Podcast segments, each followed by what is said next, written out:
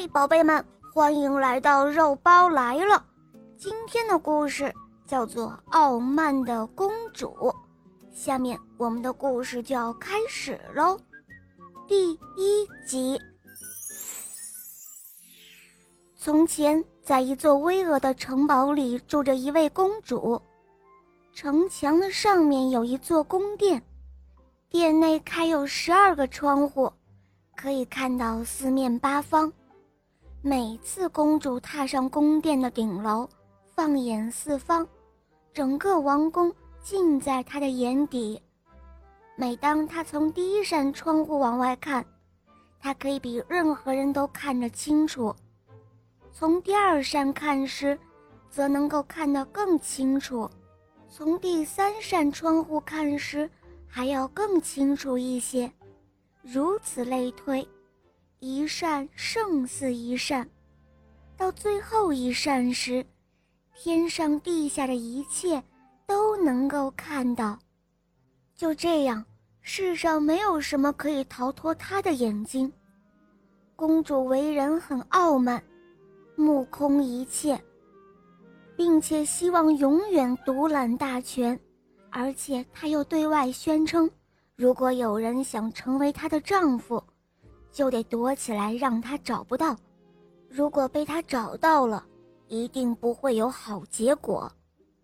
于是，真的有人来尝试了，结果被发现了。于是，连脑袋也搬了家，挂在了柱子上。现在的城外已经立着九十七根柱子，每根的上面都挂着一个人头。很长一段时间内。没有人敢再来一试了。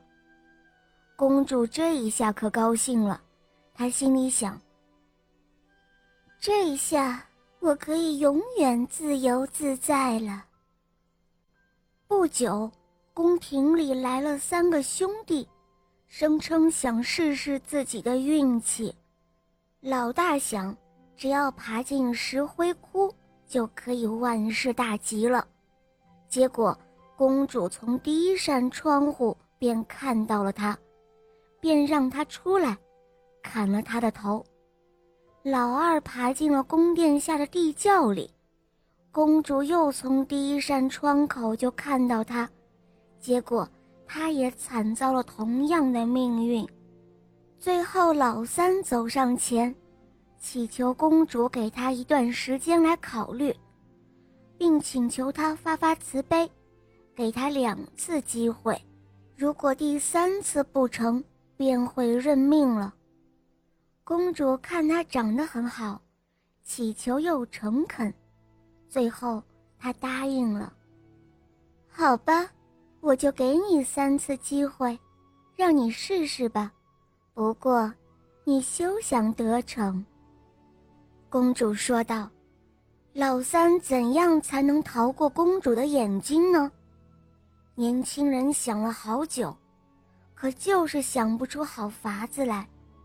他干脆扛着枪打猎去了。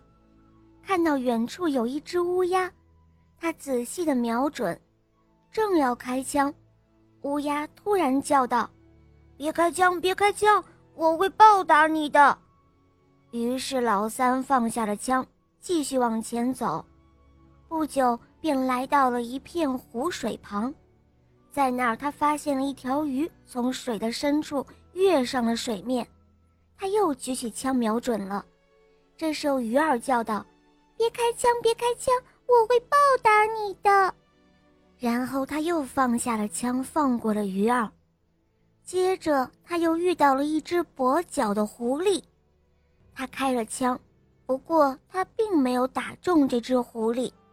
只听狐狸叫道。你最好帮我把脚上的刺拔出来。于是他照做了，可是他正要杀掉狐狸，并且剥下它的皮时，狐狸叫道：“哦，别杀我，别杀我，我会报答你的。”于是老三也放过了狐狸。很快天就要黑了，这时候的老三只得往回走。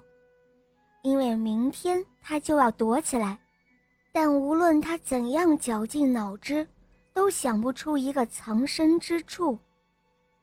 他走进了森林，来到乌鸦的跟前，他说：“乌鸦，我让你活了命，现在你可以告诉我该躲到何处了吧？